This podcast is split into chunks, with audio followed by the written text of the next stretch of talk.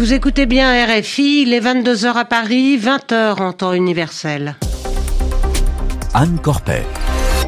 Bienvenue dans le journal en français facile, présenté ce soir avec Zéphirin Quadio. Bonsoir Zéphirin. Bonsoir Anne, bonsoir à toutes et à tous. Salah Abdeslam, considéré comme le seul membre encore en vie des commandos islamistes du 13 novembre 2015, condamné à la peine de prison perpétuité incompressible.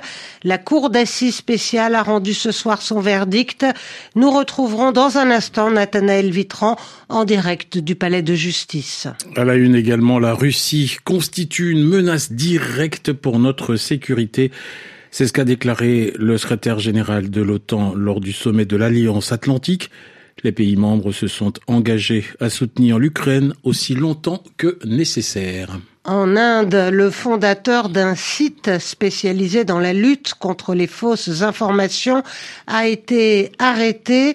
Il est accusé d'avoir heurté les sentiments religieux avec un message sur Twitter publié il y a quatre ans. Les Nations Unies se penchent sur la santé fragile des océans à Lisbonne à l'occasion d'un sommet. Les océans sont indispensables à la vie sur Terre, mais de plus en plus menacés. Le journal. En français facile. En France, c'est ce soir la fin du très long procès des attentats du 13 novembre. La cour d'assises spéciale vient de rendre son verdict. On retrouve tout de suite Nathanaël Vitran en direct du palais de justice. Nathanaël, Salah Abdeslam, le principal accusé, a été condamné à la réclusion criminelle à perpétuité incompressible. Oui, hein, une dernière fois, la sonnerie a retenti dans la salle d'audience. Une dernière fois, le président a annoncé que la séance était ouverte. Il est allé vite. Tous les accusés sont reconnus coupables de tous les chefs d'accusation, à la seule exception de Farid Karkash, le grand gagnant, ce soir reconnu coupable d'avoir livré des faux papiers à la cellule. Mais la Cour a estimé que les débats n'avaient pas permis d'établir qu'il avait connaissance du contexte terroriste. Il est donc condamné à deux ans de prison dans quelques jours au maximum. Il sortira donc libre et lavé. Pour les autres, la Cour a suivi le parquet dans ses réquisitions. Elle considère Salah Abdeslam comme co-auteur de tous les crimes commis le 13 novembre. Elle n'a pas cru à sa version de recruter de dernière minute. Il devient le cinquième condamné en France à la perpétuité incompressible sans remise de peine possible. De la même manière, Mohamed Abrini est condamné à la perpétuité assortie d'une période de sûreté de 22 ans. Pour les 11 autres accusés présents, la Cour pose un dilemme. Aucun n'est lavé de la tâche de terrorisme dans les qualifications, mais les peines prononcées sont inférieures à celles demandées par l'accusation. Les trois accusés qui comparaissaient libres vont le rester. Leurs peines sont couvertes par la détention provisoire ou un, aménagement de peine s'applique pour les autres, y compris ceux qui clamaient à l'ouverture de ce procès leur innocence. Plusieurs pourraient bientôt sortir, mais là non plus, sans être lavés de, de cette tâche terroriste. Ils ont dix jours, comme le parquet, pour dire s'ils feront appel. Merci Nathanaël Vitran. Vous étiez en direct avec les moyens techniques de Jadel Khoury et Boris Vichit. Dans l'actualité également, l'Alliance Atlantique promet de soutenir l'Ukraine aussi longtemps que nécessaire. Le secrétaire général de l'OTAN a évoqué une obligation morale et politique face à la cruauté de la Russie pour expliquer ce soutien. Les pays membres de l'Alliance sont réunis en sommet à Madrid. Ils ont confirmé la future admission de la Suède et de la Finlande après la levée du veto de la Turquie un élargissement jugé agressif et déstabilisateur par Moscou. Les pays membres ont adopté un nouveau plan d'aide à l'Ukraine.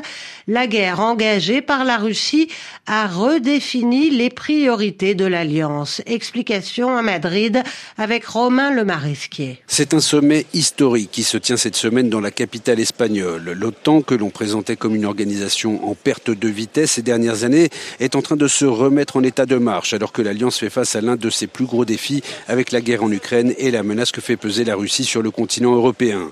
L'occasion donc de redéfinir les priorités à travers un nouveau concept stratégique, un concept dans lequel la Russie aura une toute autre place, comme l'espère le secrétaire général de l'OTAN, Jens Stoltenberg. J'espère que quand les dirigeants se mettront d'accord sur le concept stratégique, ils affirmeront clairement que la Russie constitue une menace directe pour notre sécurité et bien entendu, cela se reflètera dans le concept stratégique.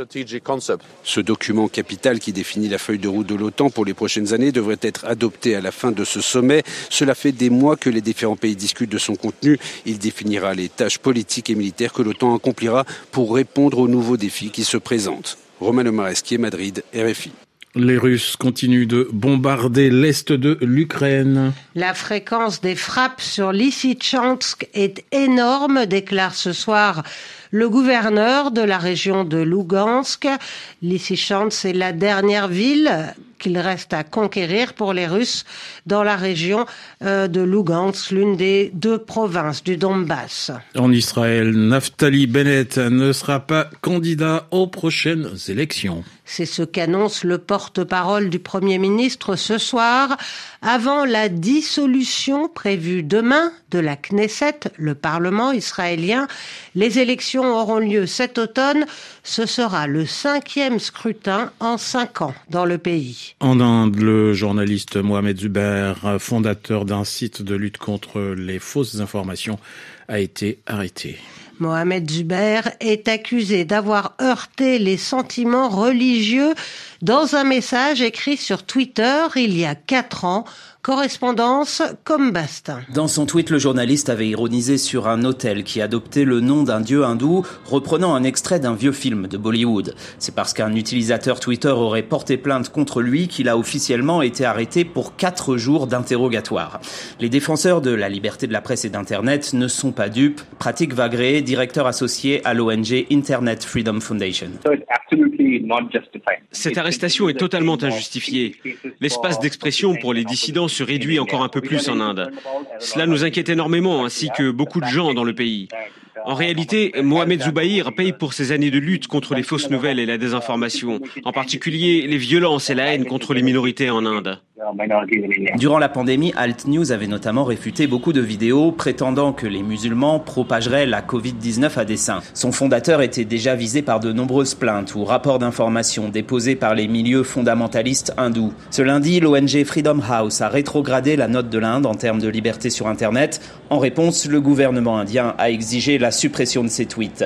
Ce mardi, The New Indian Express affiche en une l'arrestation de Mohamed Zubair à côté du premier ministre Narendra Modi célébrant la liberté de la presse au G7. Un choix que beaucoup d'internautes ont interprété comme sarcastique. Comme Bastin, Bangalore, RFI. La conférence des Nations Unies sur les océans se poursuit à Lisbonne. Elle a commencé lundi et se poursuit jusqu'à vendredi. Des milliers d'experts, de responsables politiques vont se pencher sur la santé fragile des océans. Une majeure partie de l'humanité dépend de ces ressources pour se nourrir au quotidien et les océans sont indispensables à la vie sur Terre, mais ils vont mal. Acidification, réchauffement, montée des eaux, perte de la diversité tous les voyants sont au rouge, ce qui n'empêche pas les industries de s'intéresser à l'exploitation des ressources minières des fonds marins. Envoyé spécial à Lisbonne, Simon Rosé. Le DSM dans le jargon, le deep sea mining, l'extraction minière des fonds marins, cobalt, cuivre, les océans regorgent de ressources jusqu'à peu considérées comme inaccessibles. C'est en train d'évoluer. Marie Toussaint, députée européenne Europe Écologie Les Verts, venue à Lisbonne pour participer au lancement d'une proposition de moratoire sur cette pratique. Il y a un an, euh, plusieurs entreprises ont déposé des demandes d'exploitation et si on ne les en empêche pas d'ici l'été 2023, alors elles pourront commencer à forer. En effet, de plus en plus de voix s'élèvent contre le minage des fonds marins car ses impacts sur l'océan et la biodiversité sont encore très mal connus.